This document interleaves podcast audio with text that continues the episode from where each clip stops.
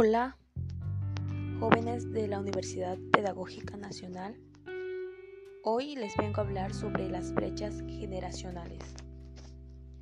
La brecha generacional son las diferencias, similitudes y análisis de las generaciones. Un claro ejemplo es el análisis de la infancia y adolescencia de nuestros padres. No es la misma que a la que viven los jóvenes hoy en día, ya que la tecnología, los cambios sociales y culturales hacen que viva diferente cada etapa de su vida.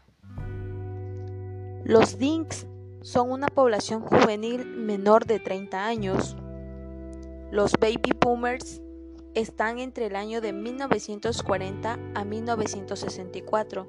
Su éxito lo definen como estabilidad. Tienen un solo trabajo y tienden a un matrimonio joven y tener hijos a los nueve meses. Ellos le dedican a la tecnología entre 9.5 horas al día. La generación X está entre el año de 1965 a 1980. Ellos carecieron atención cercana de las instituciones. Su éxito lo definen como una competitividad. Ellos tienen dos a tres trabajos para llegar a una dirección general.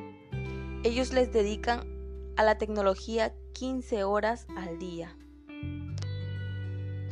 La generación de los millennials, también conocido como la generación Y, pertenecientes al año de 1980 al 2000, ellos pasan de 18 a 19 horas al día en la tecnología.